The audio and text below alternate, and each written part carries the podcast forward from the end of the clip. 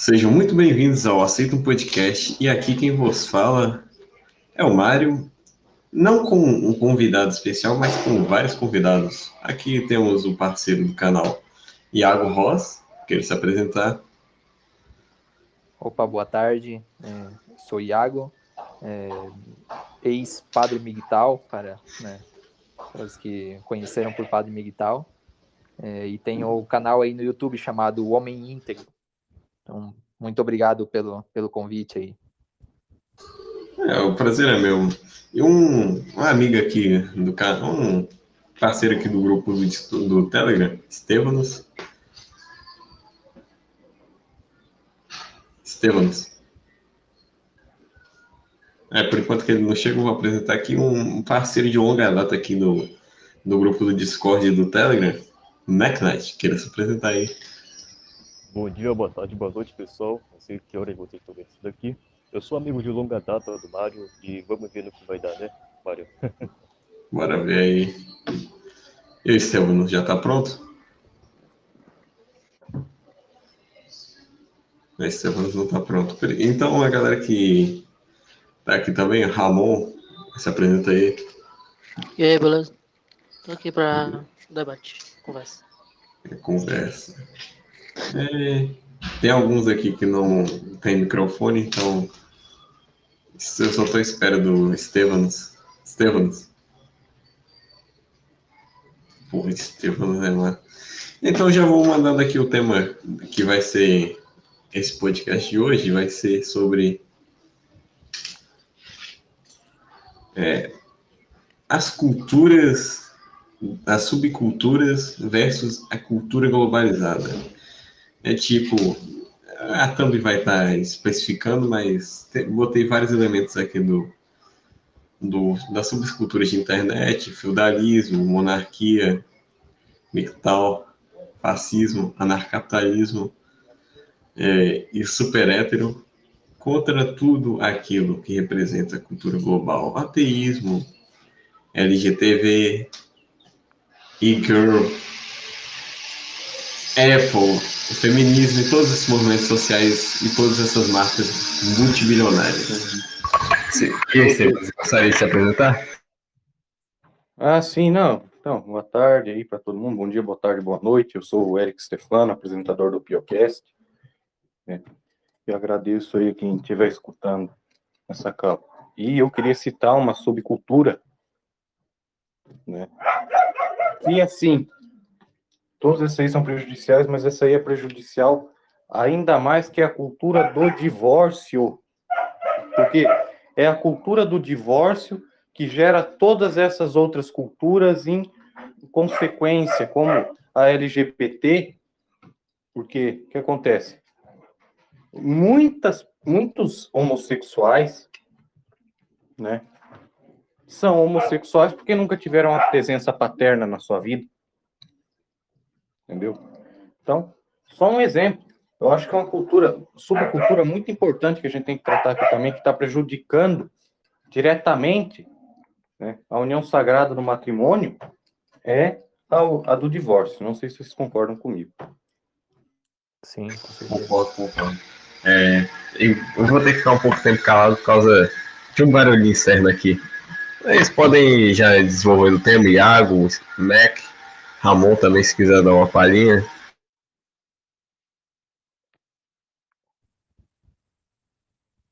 Stefano, você poderia prosseguir com o seu ponto? Com a questão do divórcio? É, sim. Bom, vocês já escutaram a música Utopia? Sim, já escutei, sim. Só um momento. Só um momento que eu já volto. Peraí.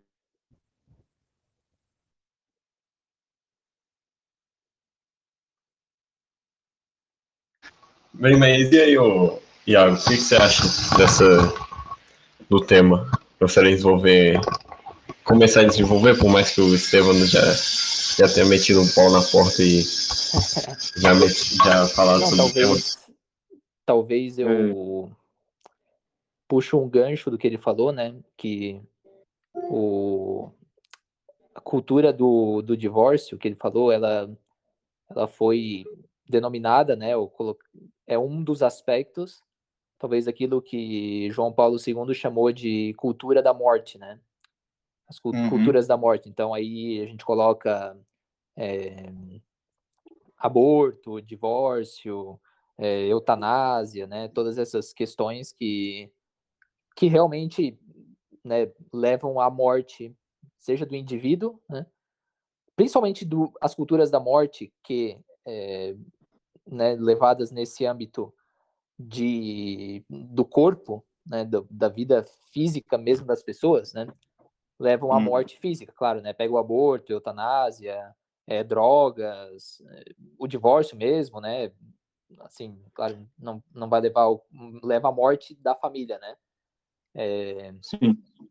então acho, eu acho muito interessante porque essas, essas culturas da morte, elas nascem do que, né? Um, um, pensador católico, um pensador né, que vai é, vendo mais ou menos a genealogia, né? É, da onde surgiram essas crises, pois nasce principalmente né, da, da cultura moderna, né, do liberalismo, é, dessa sexualização também da sociedade, depois né, do, é, Freud, do é, freudismo, e principalmente vai nascer, né, vai ou vai ter sua plena seu pleno cumprimento na em 68, né, maio de 1968, que é a grande revolução é, cultural, né, grande revolução social realmente, que então já coloca essa cultura da morte como uma cultura mesmo, uma cultura forte e dominante na sociedade, né? E então fazendo uma, uma ligação com as subculturas que você levou ali, que você colocou ali no, né, na apresentação ali do tema, eu acho que enquanto essas, esses tipos de cultura, da cultura da morte, elas levam à morte do corpo, né, levam à morte do indivíduo, as subculturas, elas, elas também tipo são culturas da morte, né, porque elas, elas não são cultura elevada, né, como sei lá a filosofia, a teologia, é, uma cultura é, que realmente eleva o espírito humano, né? Mas elas são culturas que degradam, né? O, a inteligência e elas sim levam a uma espécie de morte espiritual, né? Então pega ah, o, o cara que é ANCAP, é, ou sei lá, o cara que é né, neofascista ou feminista, é, ou que defende né, LGBT e tal, assim, ele vai defender aquela cultura ali, só que intelectualmente o cara ele tá morto, ou seja, ele é incapaz de elevar o espírito dele para realmente conseguir ver a realidade, né? Então, assim, a primeira reflexão que eu queria fazer é essa, né? É, a, o pós-modernismo, a, a sociedade moderna, se ela, por um lado, levou a cultura da morte, né, no âmbito físico, no âmbito familiar, no âmbito jurídico também, ela levou a uma espécie de cultura de morte, né, na, no âmbito intelectual também, principalmente dos jovens, né, porque eu acho que é, essas subculturas, elas atacam principalmente é, quando o cara ainda é jovem. Então Muito seria bem. uma morte ao espírito do indivíduo, não é? Desculpe? Então seria a morte do espírito do indivíduo, não é? Ex exatamente, porque porque é é a eu acho que aí é a grande a grande contradição, né, e a grande dialética do da própria filosofia moderna, né? Porque se você pega, por exemplo, a filosofia moderna, ela nasce ali com Descartes, né? Do eu, eu penso, logo existo, né? Que já começa ali o, o, certo individualismo, que, claro, não é ainda o idealismo alemão, né?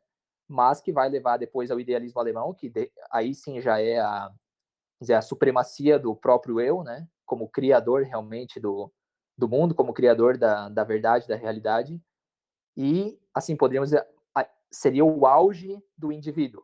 Porém, ou seja, o que, que o idealismo causou depois?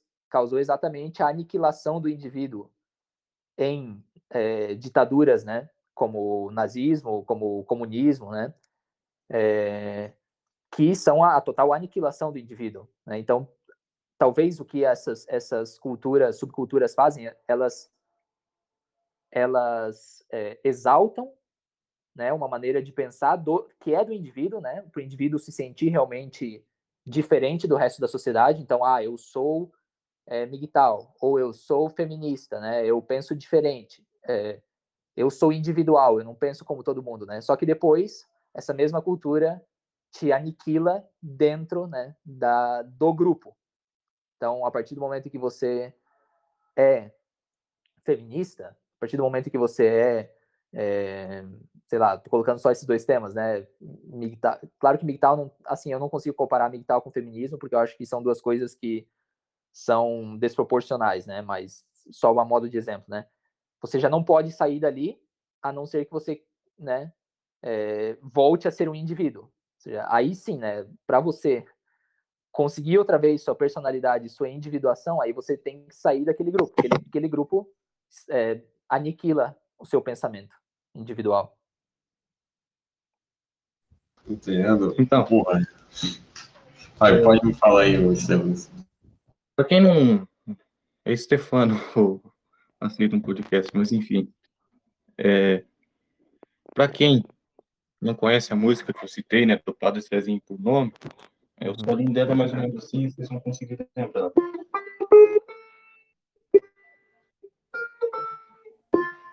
Uhum. Então, assim, é uma música muito bonita. É, o Padre Zezinho, inclusive, eu considero ele um guerreiro da fé, porque nos tempos de hoje em dia, a forma com que ele defende a fé católica é, é incrível, assim como o Padre Léo fazia. Uhum. Né? Então, assim, ó, uma parte da canção, vou até pegar aqui porque eu não me lembro direito, tá? Só um momentinho. Aqui. Ó. Tem, no final da música, tem uma parte que fala assim, ó. Correu o tempo, hoje eu vejo a maravilha de se ter uma família, quando tantos não a têm.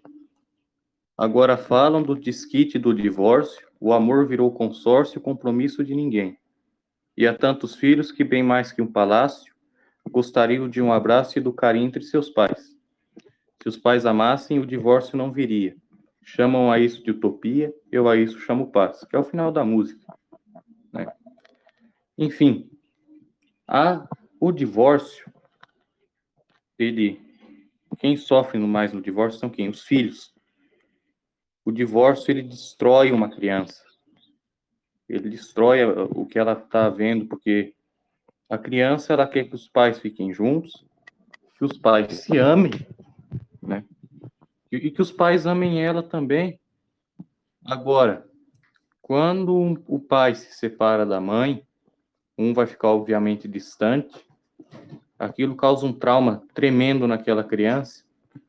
Ela começa a ir para as companhias erradas, porque ela não tem uma atenção, digamos assim. E daí a gente entra nas subculturas que você citou, o Aceita um Podcast.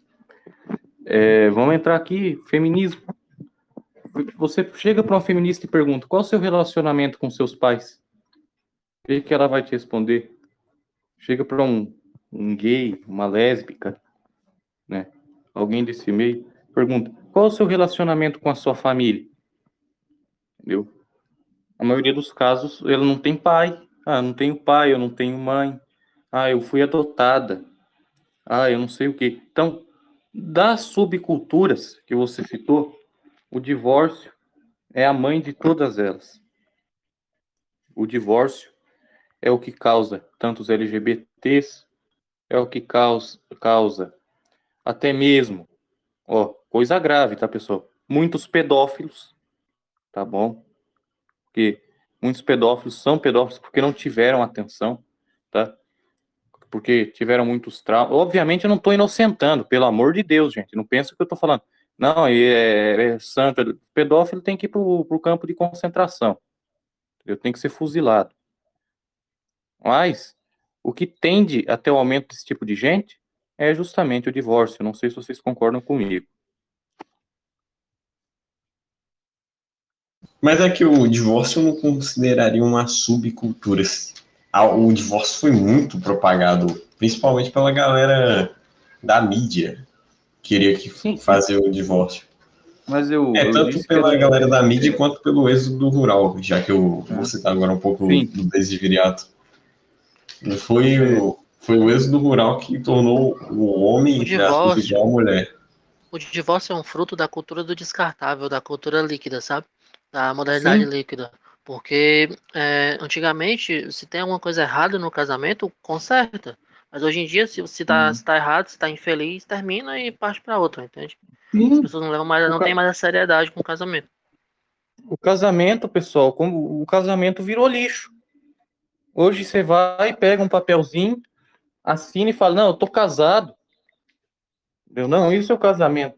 Tá? Hoje em dia o casamento virou lixo. Ele perdeu totalmente a união sagrada. Ele é.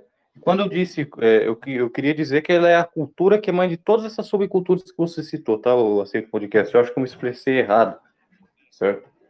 Mas assim, é, então, tenha em mente, é, o casamento, hoje em dia, ele foi de uma união linda, que Deus abençoava, abençoa, né? Para que os noivos se tornem marido e esposa e possam gerar vida. Ele foi disso para um simples papel que você pode jogar no lixo a hora que você quiser. Entendeu? E se você quiser também, você pode pedir outro papelzinho do divórcio e acabou, que lá já não vale mais e chega. Certo? O que Jesus permitia, né? Eu que São Paulo mesmo dizia, é o seguinte: é, você pode se casar, você não deve separar de forma alguma, é porque o casamento ele é um dos únicos sacramentos que não é eterno. Eu, não eu acho que ele é o único, né? Porque o casamento, quando a pessoa morre, aquele vínculo ali acabou. Tá bom? Quando o seu cônjuge morre, o vínculo acabou. E daí você tem a opção. Ou você fica sozinho, né, até o fim da sua vida, ou você se casa de novo. Entendeu? Porque, como eu disse, é um- não é um, um sacramento eterno. Certo? Mas hoje em dia isso tudo se perdeu. Homem hoje em dia separa, casa de novo, e mulher também, e não sei o que, e não sei o que, sabe? Então, é, o, o mundo, hoje em dia, é realmente vergonhoso no quesito do casamento. Agora eu deixo para que vocês comentem. É, eu queria só.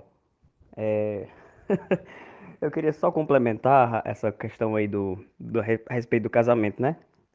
É que já mesmo no, no próprio Catecismo Romano do Conselho de Trento, 1566, é, há no, caso, no, no, no- no Catecismo Romano uma, uma, uma frase bem interessante que diz assim: é, já que o mundo já está super é, povoado, isso diz no catecismo, é, esta sé apostólica recomenda que as pessoas que não querem casar-se entrem na vida religiosa, certo? Vão ser, é, vão ajudar as ordens religiosas, vão ser religiosos, serem religiosos, porque o mundo já está, né, superlotado e tal.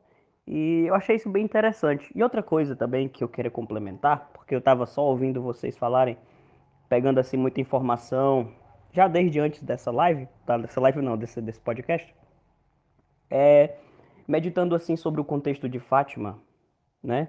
Sobre o contexto de Fátima, as aparições marianas, por exemplo, La Salete e todas essas aparições marianas, na a questão do matrimônio também, é que em Fátima, por exemplo, ela fala de ela fala de não fala de tipo de apostasia não.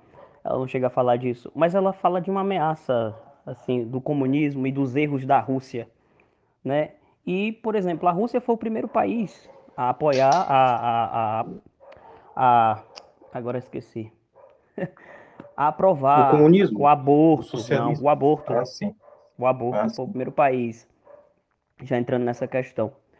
E, e tudo isso tá ligado, entendeu? Tudo isso tá ligado. E, e recentemente, estudando um pouco mais a respeito, por exemplo, do terceiro, de, do terceiro segredo de Fátima e da própria confidência da irmã Lúcia, quando ela fa- fala já em 1970, 80 por ali, ela fala de uma espécie de é, é, como é que eu posso dizer?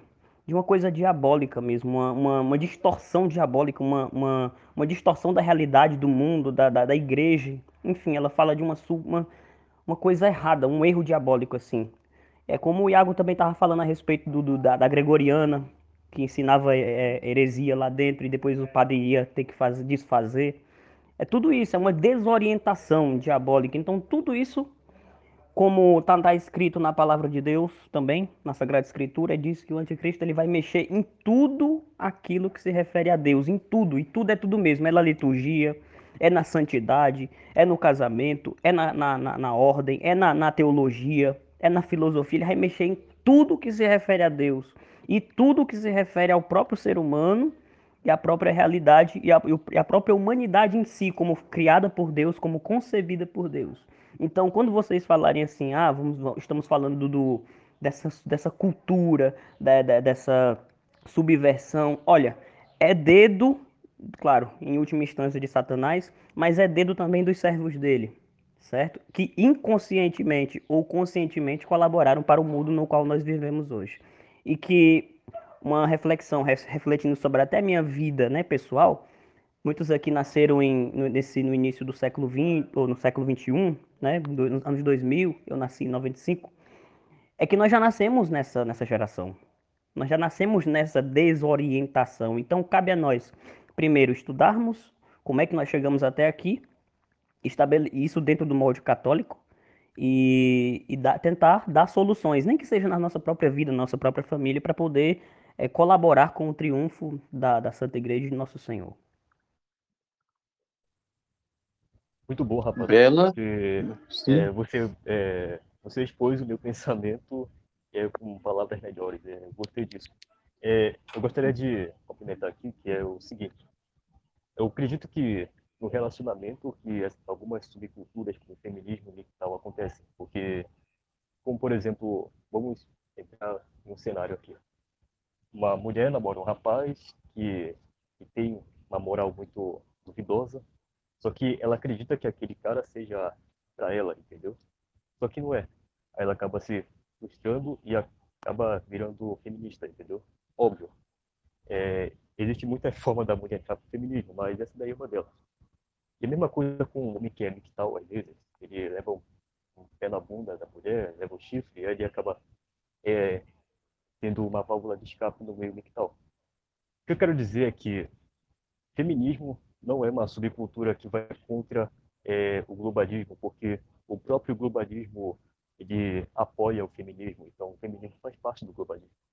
Então, não, mas na Thumb tá o, o, feminismo do lado do globalismo. Ah, e uma, um ponto que o Rapadura tinha dado e, e ficou meio implícito é porque a gente já estava fazendo uma call antes sobre. Eu estava conversando antes, preparativo, sobre a questão da PUC, Universidade Pontifícia Universidade Católica. Aí o, o padre, a galera de manhã falava uma coisa e o padre tinha que refazer tudo. É só dando explicação sobre isso. Pode voltar a falar aí, o Mecão. É, sim, eu estava começando aqui, né? É, feminismo faz parte do globalismo, ou seja, é um exército deles, entendeu? Não estou dizendo que MGTOW também é parte do globalismo. Eu já até fui mixtal na vida, eu consigo entender o ponto dos caras. É só, só um cumprimentozinho aqui. Mas e abordar o tema sobre feminismo? O feminismo já, já é algo meio triste que descamba no Sim, várias... Você quer saber o que, que me revolta sobre o feminismo? Aceita um podcast. Os caras Mano. colocam Santa Joana d'Arc como feminista. Entendeu? Vai. Os caras os cara colocam Jesus como comunista, cara. Tu quer o quê? Não. E, então, e eles colocam. É. E, ele, e, eles colocam também Santa Idelgarda de Bing como, como esotérica. Olha, quando Olha, o cara primeiro assim, escolhe a ideologia para depois escolher a religião, dá nisso aí. O cara não é primeiro católico, ele é primeiro esquerdista. Ele é primeiro esquerdista e ele adapta isso na igreja. Pode falar. Quando Santa Hildegardo, seu nome aqui, o Rapadura, assim, é, sim, eu não, eu não posso chegar aqui para você e falar assim, não, É, eles não tinham. Cara, principalmente na época medieval, o Santos, Santo Alberto Magno, ele tem tem um, livro falando de astrologia, por exemplo, o Raimundo Lúlio fez um livro falando de astrologia, sim, porque é a astrologia simbólica, entendeu? E assim, Santa Hildegarda de Birgen, ela estudava a medicina da época, cara, isso não, não é esoterismo, entendeu? A maioria das pessoas tinha aquele conhecimento. E, por exemplo, fala-se muito das pedras, do Santo Santo Alberto Magno. Eu, obviamente, não vou entrar nesse tema, porque esse é um tema polêmico pra cacete, entendeu? Tem uma live do, do Pioquense explicando sobre essa questão aí dos santos, né? Porque tinha gente muito com dúvida, sabe? Se eles faziam ou não. Mas, assim, aquilo era a medicina da época, entendeu? Não, não era um, um essa interpretação de que é esoterismo é errada, entendeu? Usavam-se muitas pedras, né? Que os próprios santos diziam que tinham propriedades né, maléficas, físicas e benéficas. As benéficas os santos ativariam, as físicas os cientistas e as maléficas os magos, entendeu? Que, que nem, por exemplo, o Santo Alberto Magno, ele mesmo dizia que há uma pedra que, agora me foge o nome da pedra,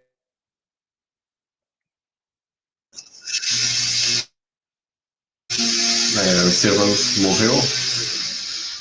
Mas ali deixou o tema intruso. Perdão, caiu. Perdão, pessoal, a internet caiu. Enfim, como dizia. Santo Alberto Magno dizia que uma pedra ajudava a pessoa na questão da depressão. Entendeu? Mas, enfim, eu não vou entrar em âmbito de astrologia, não vou entrar em âmbito de, de, de pedras, e não vou entrar em âmbito de seres sutis, não vou entrar nesse tipo de assunto entendeu? Porque o próprio coroa católico, ele tem as, as aulas dele de simbolismo astrológico, né? Ele trata sobre isso, recomendo que vocês vejam. É, a última live do Piocast ele também tratou sobre essa questão de seres sutis, etc. Então, assim, é, não é esoterismo, porque não existe esoterismo católico. Jesus não revelou nada em segredo. Né? Eram as práticas populares da época, certo? Não sei se alguém tem algum comentário contra o que eu disse aqui. Se quer falar alguma coisa, eu deixo livre. Não, é porque apenas, assim, até surgiu num grupo uma vez, é que uma pessoa que também estava pesquisando sobre a vida da, da Santa Idelgarda, né? É que nunca, assim, no, no, no contexto hoje geral, por exemplo, do Instagram, como o pessoal não tem acesso ou tem preguiça de de pesquisar as coisas, ou então porque vê um primeiro blog ali na frente dele, olha, isso aqui é verdade. E muitas pessoas falam por causa disso, né? Que atribuem ela é, é, o certo esoterismo, essas coisas todas. E parece que até os próprios esotéricos, parece que, é, pelo que eu ouvi falar, tá? É, que não sei como é que eu posso dizer, que, que acham ela uma pessoa boa, alguma coisa assim, sabe? Então, acho que o pessoal tirou daí e cria polêmica a partir ah, desse sim. ponto aí, entendeu? Uhum. Não, mas o pessoal católico, assim, tem que entender uma coisa também. Eu sou católico, né? Não que eu tô falando que eu sou esotérico, etc. Mas, assim, nem tudo é esoterismo e nem tudo é gnose, tá, pessoal? Não, não vão nessa, não. Tá? Porque esse negócio de pensar, não, aí você tá fazendo aí gnose. Não, você tá fazendo esoterismo, isso é meme, cara. Pô, você vai pegar o senhorzinho ali da roça, né, que joga sal no fora de casa quando está chovendo para que não venha tempestade muito grande. Não tem como você chegar para ele e falar assim, não, você é agnóstico, você é esotérico. E, e, funciona, entendeu? Então, assim, isso não é uma, uma magia, isso não é uma perdição, isso não é uma feitiçaria, são simplesmente o costume das pessoas antigas, os quais a gente tem que respeitar, porque a gente vê que funciona, entendeu? A gente vê por empirismo mesmo, eu mesmo que moro na roça, na roça tem muito esses costumes e funcionam, cara. Entendeu? Por um exemplo, a igreja não fala nada que se você acender uma vela benta, não vai chover tão forte. Aqui na roça é assim, a gente acende uma vela benta, entendeu? E chuva passa mais tranquila, sabe? Ou, ou, talvez a gente tenha uma folha de ramo bento, a gente joga sal bento fora de casa, é, enfim, não, eu não vejo coisas ilícitas nisso aí, não vejo nada que vá prejudicar a fé de alguém, entendeu? Então, essa é a minha concepção, cara. Bem, mas esse podcast nem defesa do esoterismo católico, é, é mais não, sobre esse tema, sobre, sobre, Sim, sim, sim. Só esclarecendo mesmo, entendeu? Porque o pessoal considera muita coisa que, que pensa assim, não, isso é esotérico e não é, sabe? Então, só deixando claro. Peço até perdão por ter desviado um pouco do tema, é só isso que eu queria dizer.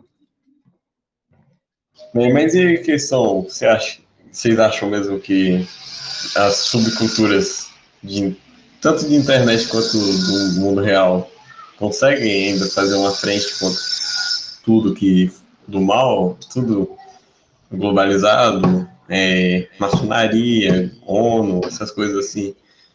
Elas, você acha que, que elas conseguem manter alguma coisa para resistir a isso? Na minha visão particular, na minha visão particular, eu acho que não. Porque assim, nada fora, nada fora do catolicismo prospera de fato.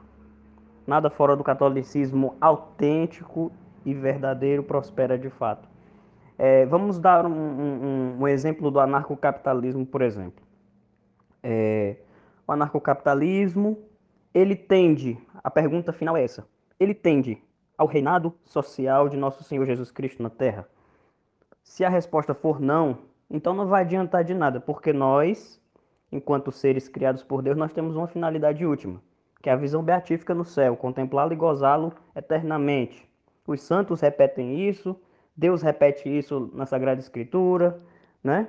E todos os santos vão nos dizer que nós nascemos para isso. Ora, se você tem uma, uma, uma visão de governo, ou uma visão é, jurídica, ou então uma visão sei lá, de qualquer coisa, se não tiver aquela máxima de Santo Inácio de Loyola, tudo para a maior glória de Deus, então nada feito. Então, se eu, por exemplo, eu sou miguital, se eu sou, sei lá, feminista, que claro que isso não é católico, mas eu, eu, eu fico me perguntando a, a, a, respeito do miguital.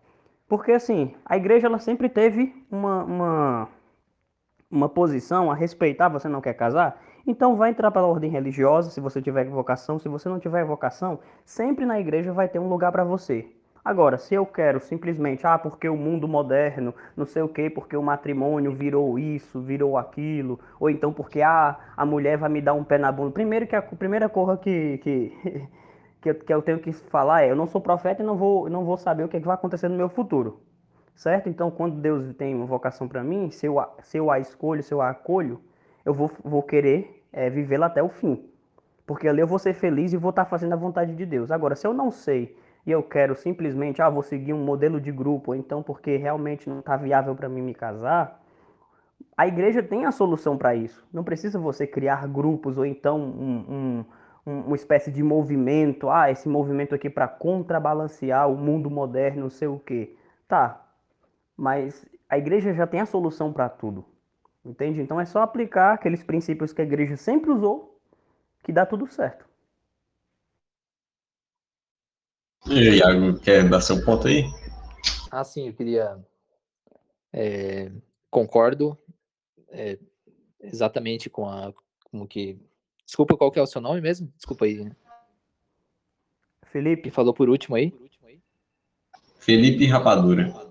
Ah, isso, concordo exatamente com o que o Rapadura falou é, sobre a questão de do só realmente só o catolicismo, só a visão católica da igreja dá a resposta para o homem, né? Porque assim a, a, sua pergunta, né, era se essas subculturas elas podem de alguma maneira dar respostas para a vida, né, do homem hoje em dia e tal. Assim, eu elas dão, né, respostas, é, elas dão uma espécie de, de ancoragem ideológica, né? E, e, é exatamente aí, ou seja, porque o catolicismo, ou seja, porque a igreja ela deixou de ser essa âncora ideológica que deveria ser né, na sociedade e, e assim na sociedade, na cristandade sempre foi assim.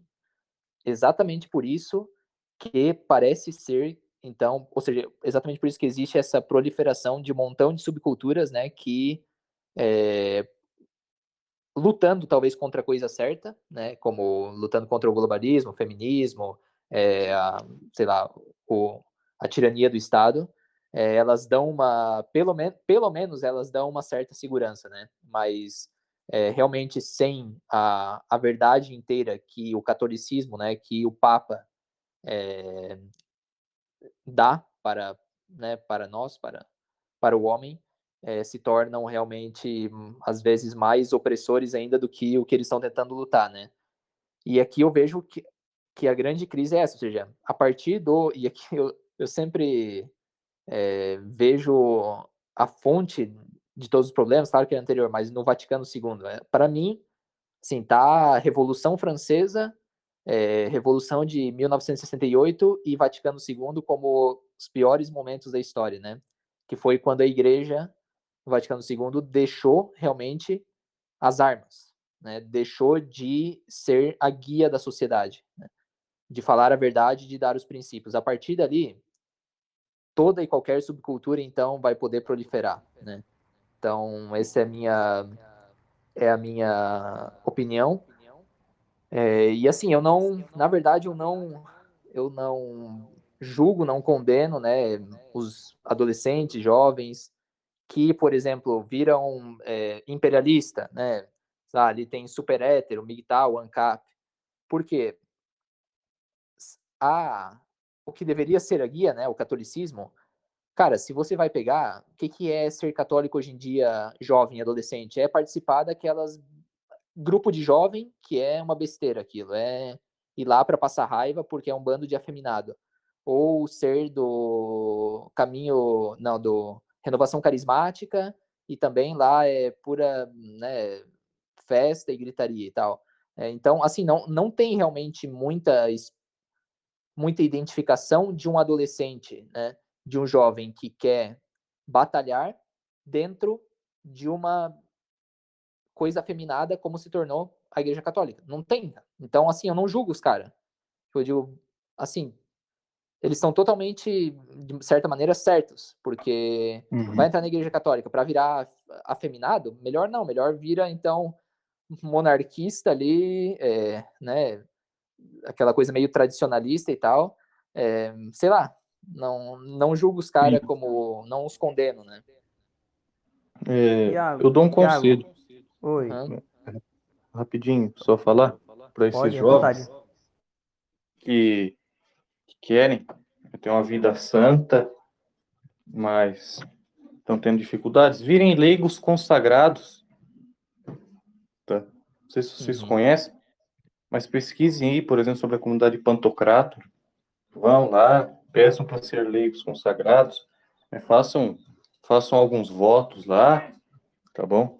E isso vai ajudar muito vocês, certo? Pessoal que tem dificuldade, né, que não tem a, a dita vocação uhum. sacerdotal, mas também não quer se relacionar, certo? Não quer se casar, o, o que vocês podem fazer, porque assim, celibato voluntário, pessoal, é uma questão muito complicada hoje em dia. Uhum. Certo? Você só pode ser celibatário voluntário correndo um risco menor, digamos assim, se você se mudar para o meio do mato e viver isolado ali. Porque hoje em dia você sai na rua, você peca. Exato. Eu não tenho o que você dizer. Você sai na rua ali, tem uma mulher seminua passando na tua frente. Entendeu? Então, que não dá para fugir disso nem no interior também. Sim, isso, sim. isso, então, isso. Se o pessoal quer é, se, se, realmente se afastar da degeneração e ser celibatário voluntário, das duas, uma. Ou você vai para uma comunidade de leigos consagrados, ou você vai se isolar no meio do mato e nunca mais sair dali. Esses são os dois caminhos que vocês podem tomar hoje em dia.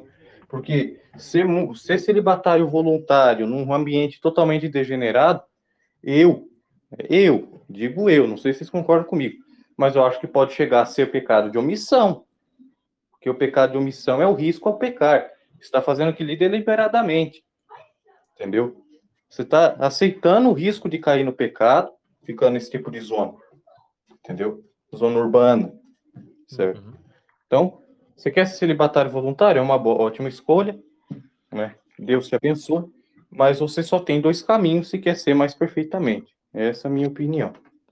Não, e tendo celibatário voluntário tendo Instagram. Aí aí sim é impossível. Então, aí exclua todas as redes sociais. Então, é porque Exatamente. nosso Senhor no Evangelho, né? Nosso Senhor no Evangelho ele fala de, do celibato por amor ao reino dos céus, né? Não é qualquer celibato. E, e, outra, e assim, é, Iago, falando sobre um pouco da, da a respeito do. Tu estava falando a respeito da igreja, né? Porque ela deixou de ser no Uhum. Vaticano II. Sim. No documentário de Dom Lefebvre aparece uma, uma parte de uma entrevista que Dom Helder Câmara deu para não sei quem, não sei quem é, eu acho que ele estava falando em francês até. Ele falava assim, olha, o Conselho Vaticano II, ele, a igreja não quer ser assim a, a, a, aquela detentora de todos os problemas, não quer ser a solucionadora de todos os problemas, mas ela quer ser apenas uma contribuição para que todos é, trabalhem para resolvermos os problemas. Então a igreja deixou de ser aquela que soluciona os problemas para aquela que simplesmente vai estender a mão e dizer assim, olha, eu tô aqui, viu? Eu tô aqui para ajudar a resolver isso aí. Bem, A mas igreja é agora. mais uma no meio das outras. Não é mais a religião verdadeira. Ela mesma se saiu desse posto por própria vontade. É aquela clássica foto do Papa João Paulo II no meio dos outros, aspas, líderes religiosos, né? Ele é só mais um ali, não é o, o, o líder, o líder máximo da única religião verdadeira. É só mais um líder de outras religiões, no meio do- dos outros. É, agora vocês querem dar alguma uma, última opinião? Que eu já vou puxar o tema. Que é mais um da imagem thumb, que eu acho que vou botar. E aí, Mac, quer falar Qual era o tema mesmo? Qual era o tema? Sobre culturas versus cultura globalizada. E dar uma opinião final aí, eu, agradeço. Não, Assim. vamos lá, vamos meter mais. Quer falar mais alguma coisa, É. ou Mac? Não, Se não. vocês quiserem falar, eu deixo vocês que eu já falei demais. Um detalhe agora que, eu, que eu quero que vocês prestem atenção, é, eu fui ver lá a imagem, né, do, do anúncio do, da live, aí eu vi lá alguns, alguns nomes de movimentos, né, é, prestem atenção no, na questão linguística, né, eu sou formado em comunicação, em jornalismo, é, na questão linguística, é, por exemplo, Black Lives Matter, o Vidas Negras Importam, né, eles criam um movimento que é basicamente um movimento de arruaceiros que só serve para promover baderna, desordem e morte de inocentes e colocam o nome de Vidas Negras Importam. Ou seja, você não pode ser contra esse movimento que é uma completa desgraça, porque o movimento é Vidas Negras Importam. Então, você está contra o Vidas Negras Importam, entendeu? É, hoje em dia é uma guerra semântica que a gente está vivendo. Então, tomar bastante cuidado com esse tipo de coisa. É só um exemplo, mas poderia ter outros também. Tipo, Antifa, né? Se você é contra o Antifa, você é fascista. Quer dizer, não faz sentido. Não faz sentido. E a guerra, não tô dizendo que é só semântica, não. É guerra de tudo mesmo. É guerra de tudo. Desde espiritual até o ponto semântico. Se eu puder dar uma última opinião rapidinho. Provavelmente muita gente que escuta você ou aceita um podcast está conhecendo o catolicismo agora também, entendeu? Pode ser que tenham algumas pessoas, eu peço até perdão se for um cachorro aqui em cima do latino, mas assim, é, pessoal, não vão nessa noia por tudo que é mais sagrado de Zé Cruzadinho, entendeu? Não, a gente tem que abrir uma nova cruzada, entendeu? Amigo, cruzada atualmente só se for espiritual, entendeu? Você quer que, que a gente se mate? As pessoas têm uma, uma tendência né, de pensar que a igreja tem o mesmo poder que tinha há 500, há mil anos atrás. E não é bem assim, pessoal. É, vocês querem fazer uma cruzada? Façam uma cruzada espiritual, entendeu? Criem grupos de jovens católicos né, tradicionais, se reúnam, conversem, façam o máximo para espalhar o apostolado para vocês, criem podcasts, que é o meu caso, é, caso de outros podcasts católicos que existem. Criem podcasts para vocês que ajudem as pessoas né, a se aproximarem da fé.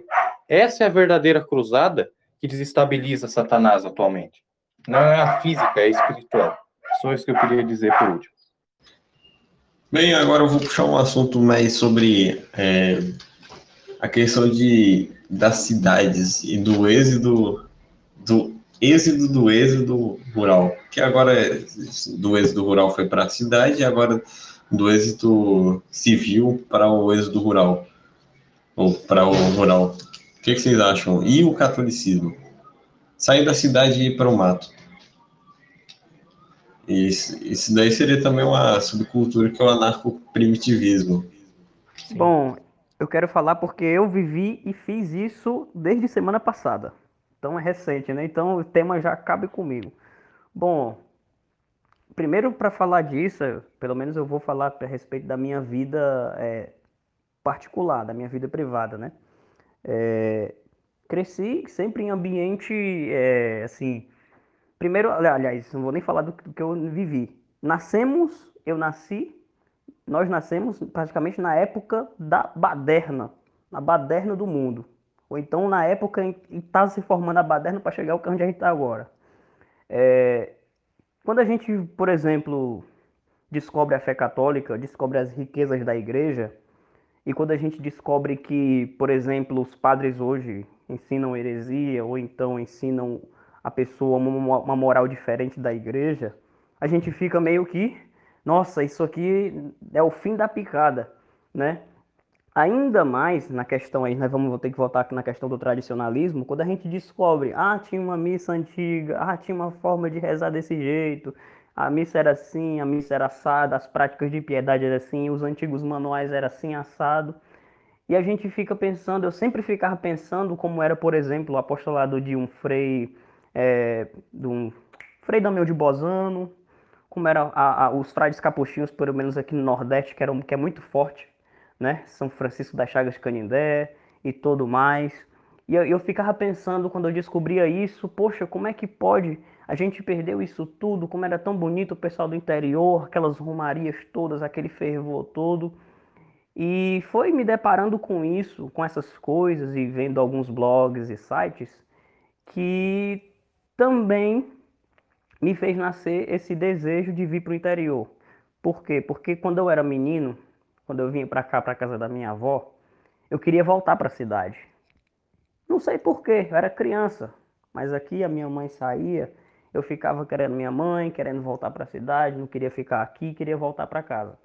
Mas hoje, já crescido, eu vi que na cidade, cara, além do barulho, pessoal é, do pecado, um pessoal assim, sem escrúpulo mesmo, sem modo de gente, como o pessoal costuma falar, é um ambiente que realmente te deixa meio bad, sabe? Meio meio para baixo mesmo. É um ambiente que tu não consegue, pelo menos eu, não consegue lidar.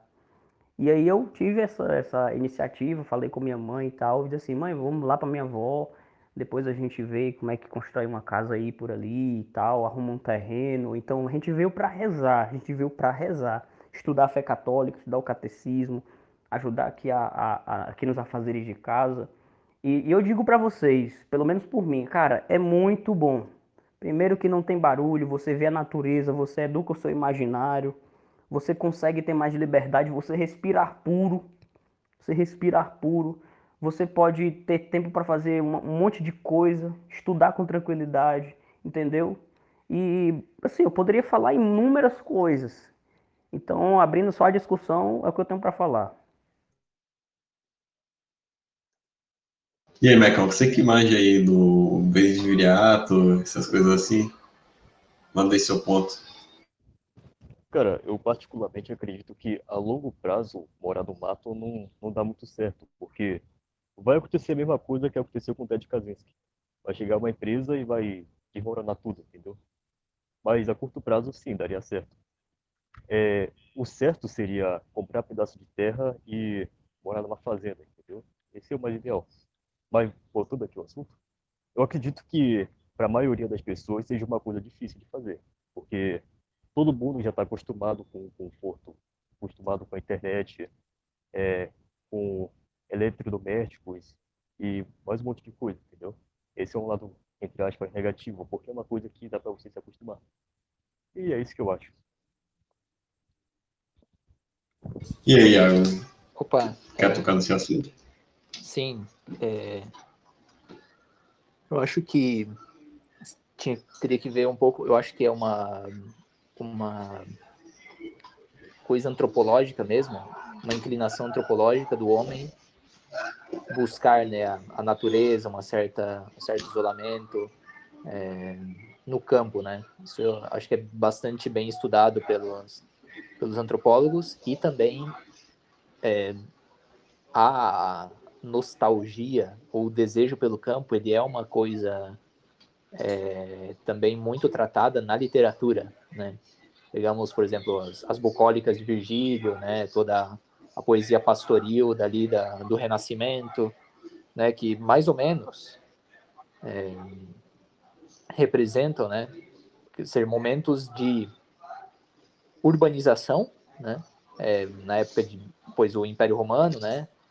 É, no Renascimento, todo o nascimento das grandes cidades e tal, e a necessidade, né, do, do homem talvez um pouco mais voltado para as coisas espirituais, voltados para, nesse caso, para a intelectualidade, de é, ir para o campo, mas assim, os poetas, na verdade, eles não iam, eles não iam porque eles cantavam, né, sobre uma sobre uma possibilidade de uma vida bucólica, uma vida pastoril, como o máximo do máximo, né? Então, é, eu que sou aqui é, intelectual do maior império da, que a humanidade já viu, né? No caso de Virgílio e tal. É, vou, vou, desde a minha, né, da, do meu cume aqui, até político mesmo, né? É, civilizatório, é, colocar a então vendo que ali eu não alcancei o máximo da felicidade humana né então coloco a minha uma certa utopia uma certa é, projeção idealismo de felicidade no campo né mesmo talvez com os no renascimento né eu acho que isso surge constantemente na literatura é, que é uma que é uma espécie também de idealismo né você acreditar que os pastores são sumamente felizes, né? E, e livre e acho que aqui o mais importante, hein? Assim, eu acho que essa crença de acreditar que no campo realmente eu vou conseguir ser santo e, e um homem feliz, ele vem de uma crença de que o que me corrompe vem de fora, né? Só que, assim, quem, quem é católico sabe, né, que, assim, o que, que corrompe o homem está dentro dele, né? O mal do homem está dentro dele. Então, claro que uma, uma vida mais retirada, né? E a gente pega o exemplo dos monges, né, do deserto e tal, ajuda muito, né? Porém essa idealização de que o pastor ele vai ser feliz só pelo fato de ir morar no campo, né, pode ser uma grande falácia. Então, eu acho que é uma uma aspiração boa, né? Que pode ser muito benéfica para a alma, né? Porém, ela não pode ser vista como tipo a solução para todos, né? E, e em si só como já é, santificante, né? Acho que tem que cuidar com esse perigo aí.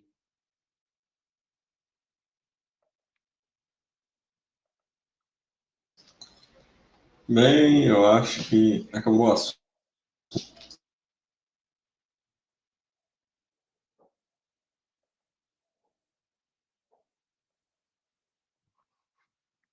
E agora eu vou tocar na questão da monarquia.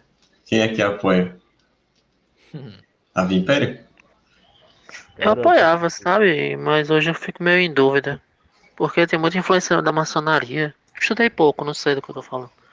Mas tem que ver mais coisa. A Império, Mac? Cara, eu particularmente não acredito em solução política. Acho que o Império não salvaria, não. É nóis. É meio óbvio. Por mais que a questão do Império, eu defino mais o Império pela questão de ser subordinado à Santa Sé uhum. e seguir os preceitos católicos. É aí que tá, se não for, não, não presta. É, senão essa é mais. E também se tem que ter uma boa, uma boa Santa Sé, né? Como eu tava falando no grupo. Eu não queria um Estado católico comandado pela CNBB, entendeu? Então, tipo, Exatamente. se nem a igreja, se nem a igreja é mais como era antes. Então, como a gente quer um Estado católico, como vai ser esse Estado católico? Vai ser pior do que o que já está aí? Porque a própria igreja já, já se desfigurou com, com o concílio. Está tudo muito difícil. Não, e, e, tipo assim, o pessoal fala hoje de monarquia pensando na monarquia do passado, né? É. Então vamos criar uma monarquia agora, mas tem que criar com as pessoas que estão hoje, meu filho. Não é com, não é com, não é com São Luís, rei da França, não, porque ele já tá na glória. Uhum.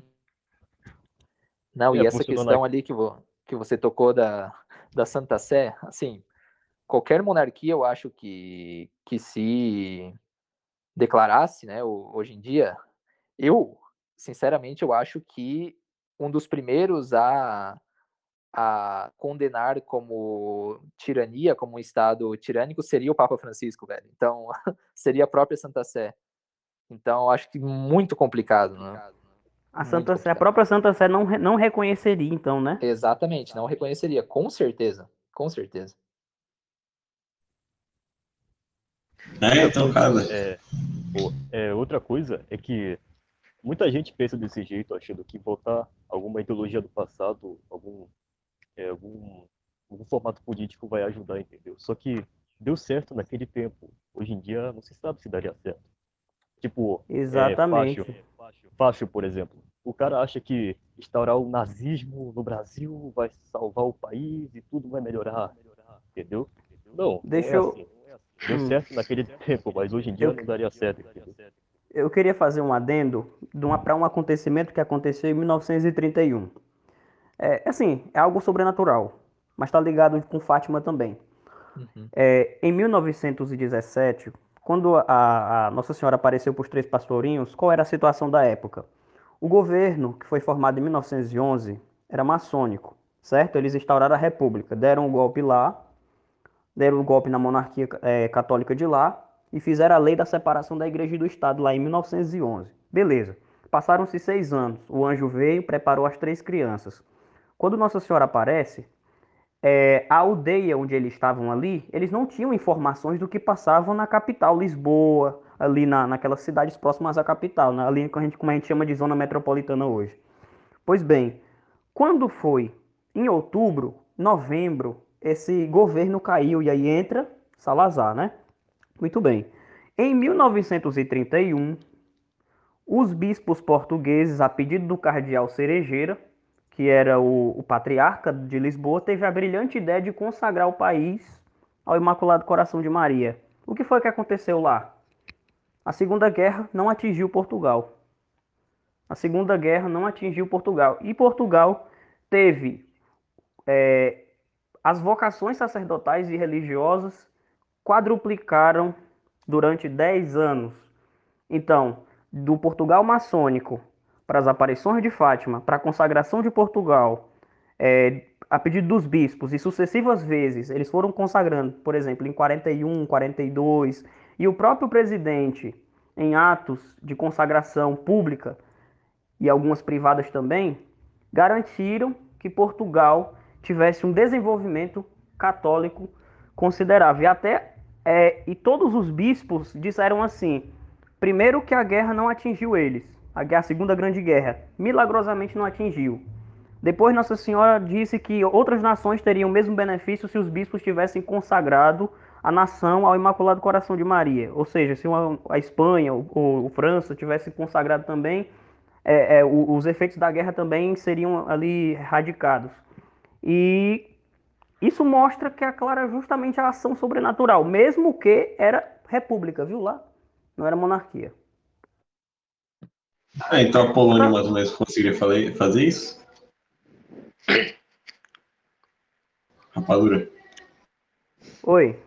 Você especula que mesmo até a Polônia conseguiria fazer isso, já que o Biden está querendo lá, né? Por, por fazer uma ditadura pelos gays? Aí é, é mais complicado. Eu estava até conversando com o Felipe outro dia que dentro de um estado anárquico, sem estado, não, dentro de um estado sem estado é osso, é, dentro de uma sociedade sem estado, uma sociedade anárquica, as pessoas se dividiriam em comunidades conforme os próprios interesses e aí existiriam, na verdade, pequenos estados. Seria impossível, de fato, não existir estado. O que existiria, na verdade, eram estados, porém não centralizados né? É, e aí, dentro dessa, dessa ideia de, de, anar, de anarquia, a gente poderia se reunir numa comunidade de católicos que, que pensam como a gente, católicos tradicionais, conservadores, e seja da linha mais radical, mais pro lado da fraternidade, ou seja até pro lado da galera do, da hermenêutica da continuidade, mas que sejam católicos que querem as mesmas coisas. É, a gente podia se unir e lá fazer um, um pequeno é, pequenas comunidades católicas, o que já seria muito melhor do que o que a gente tem aí. É só uma ideia. Só uma ideia. Toda ideia é bem. É, micromonarquias locais, estou ligado. Mas e agora o, o Raul deu até como outro ponto. Fala aí, o Mecão. Seria até uma ótima ideia se Bem... anarquismo não fosse é, utopia. É. Não, mas aqui. Não, aqui. agora vamos, vamos bater na questão do micromonarquias locais. E aí, que nem estilo Sacro Império Romano e Germânico. Vocês queria, acham que queria... daria certo? Ah. As, as pessoas deviam poder se reunir em comunidades com as suas próprias leis e com as suas próprias coisas que não fosse centralizado por um Estado. É como eu falei mais cedo, né? Por que, que o Bolsonaro é presidente do Brasil? Por que, que lá equivale? Por que, que a gente não se junta aqui e elege o Iago nosso presidente? Por que, que o nosso Estado é. Por que, que o nosso Estado, que a gente está criando aqui, com o Iago presidente, é, é, inferior ao deles, entendeu? O que, que legitima aquilo ali? Ótima ideia. Vocês, vocês acham, presidente. deixa eu perguntar uma coisa para vocês. Só que eu não sou um bom ah. governante. O, o, Estado ia degenerar no segundo Ixi. dia já. Viu? Senhor feudal, filho. Elas. Pô, vocês nem pegam a questão do seu, seu feudal aqui do grupo, mas. Perdoai. Ó, pai. Mas, mas a questão é... de micromonarquias locais. É, o separatismo. Qual seria a sua análise sobre isso, Iago? Iago?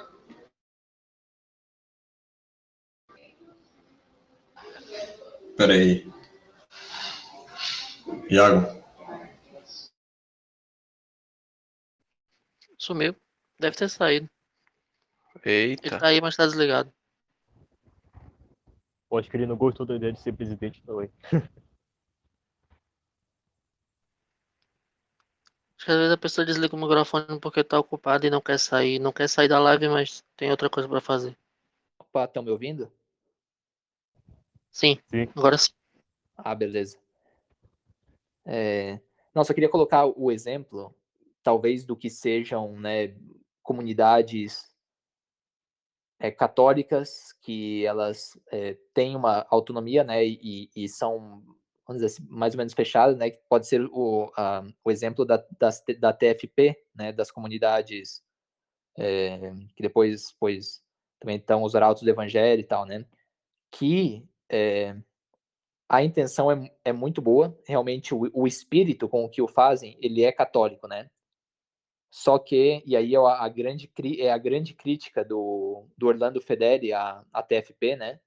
É que sociedades assim, elas se fecham, só que para se fechar, elas precisam ter uma espécie de. É, né, ele fala ali em gnose, né, uma espécie de conhecimento e superioridade sobre o resto da sociedade. Né?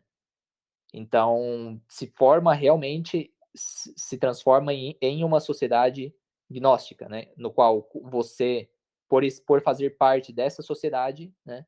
Você é bom e o resto da sociedade é mal, né? Então vira meio aquele maniqueísmo meio, meio cátaro, assim, de, é, de desprezar o resto da sociedade, né?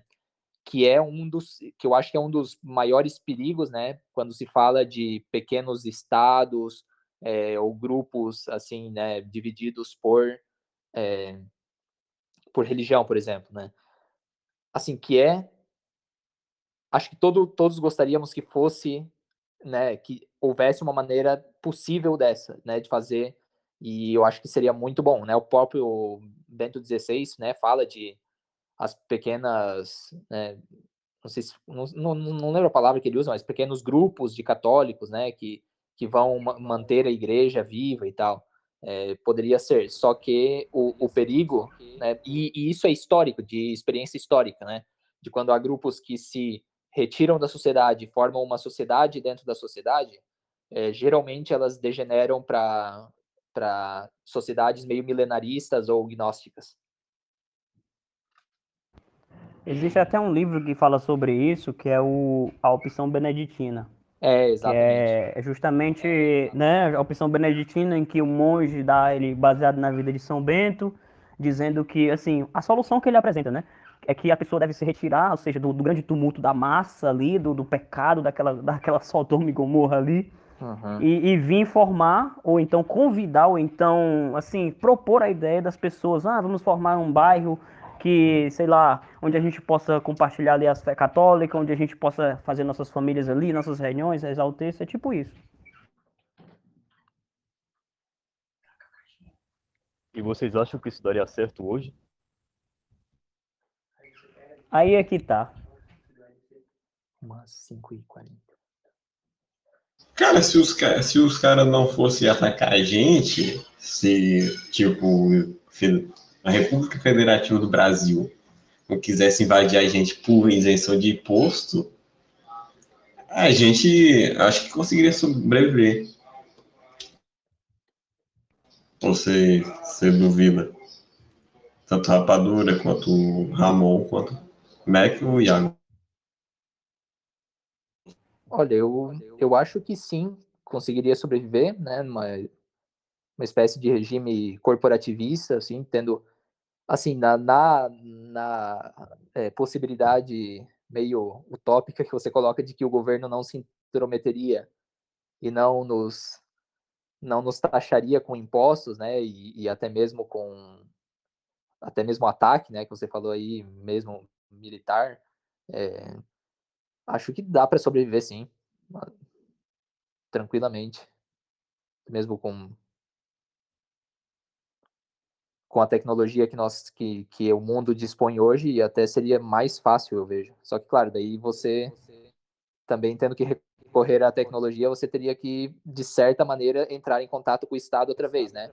Por isso eu assim eu acho muito difícil você escapar totalmente do estado né? De alguma maneira você vai depender dele né? O estado ele tomou tanto a nossa vida que assim é, eu acho quase impossível formar uma sociedade que consiga fugir dele totalmente. Pois é, se, se em algum momento eu, eu realmente chegar na conclusão de que é, ou, é, ou eu defendo anarquia ou eu defendo a igreja, não dá para ser os dois, eu vou escolher a igreja. Uhum. É, não tem dúvida. Mas eu tô vendo se realmente a anarquia é uma ideia que vai contra a igreja, porque existe muito preconceito hoje em dia, sabe? Há um Sim. ano atrás eu achava que astrologia era coisa do demônio. Hoje eu vejo uhum. que tem uma astrologia que você pode estudar, entendeu? Por isso a galera tem muito preconceito com o Olavo, né? Eu tenho, meu, eu tenho meus cuidados com, com esse senhor, mas também recomendo que o pessoal aprenda muita coisa com ele. E, tipo, tem muita coisa que no meio católico, principalmente no mais tradicional, que é onde eu tô inserido, tem muito preconceito. A galera rotula uma coisa, é do demônio e acabou.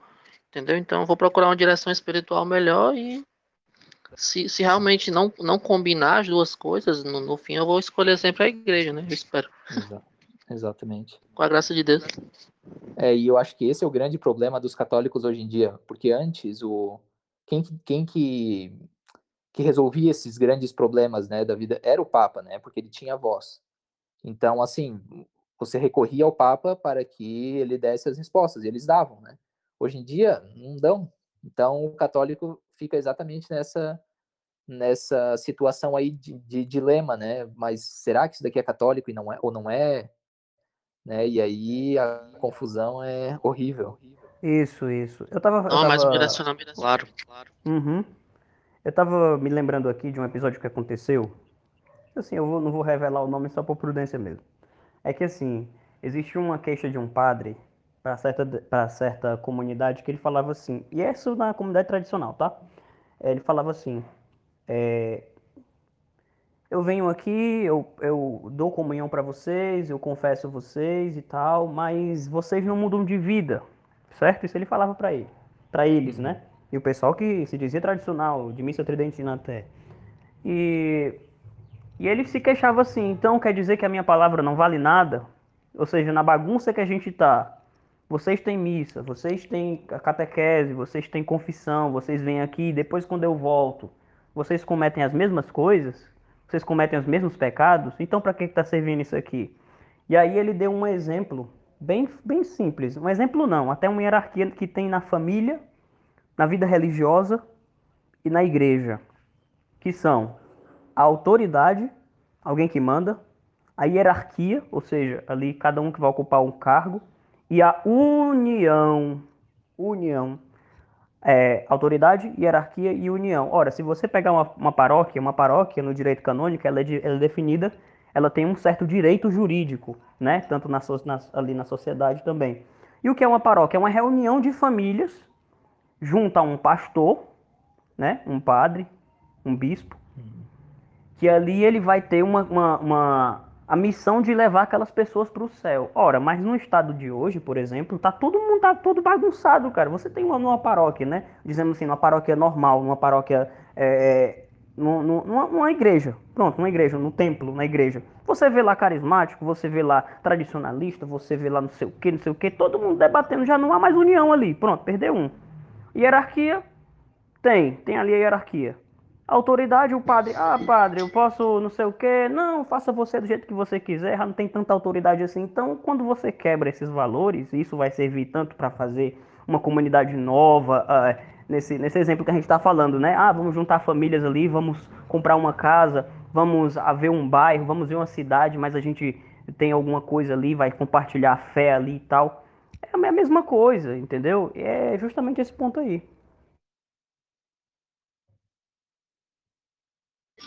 Bem, eu acho que eu vou encerrar. Algumas notas. Mac Knight, Iago, Rapadura. Ah, o Stefano já foi, mas gostaria de adicionar alguma coisa? Manda aí, Iago. Eu, eu tenho que ah, ir para missa daqui a pouco, é, mas é, acho que a, assim, o, o, grupo aqui, né, ele se chama Guerreiros, Guerreiros do Ocidente, né? É, e eu acho que uma coisa importante que a gente precisa entender, né, é que existe hoje em dia essa proteção do Ocidente, só que ela é entendida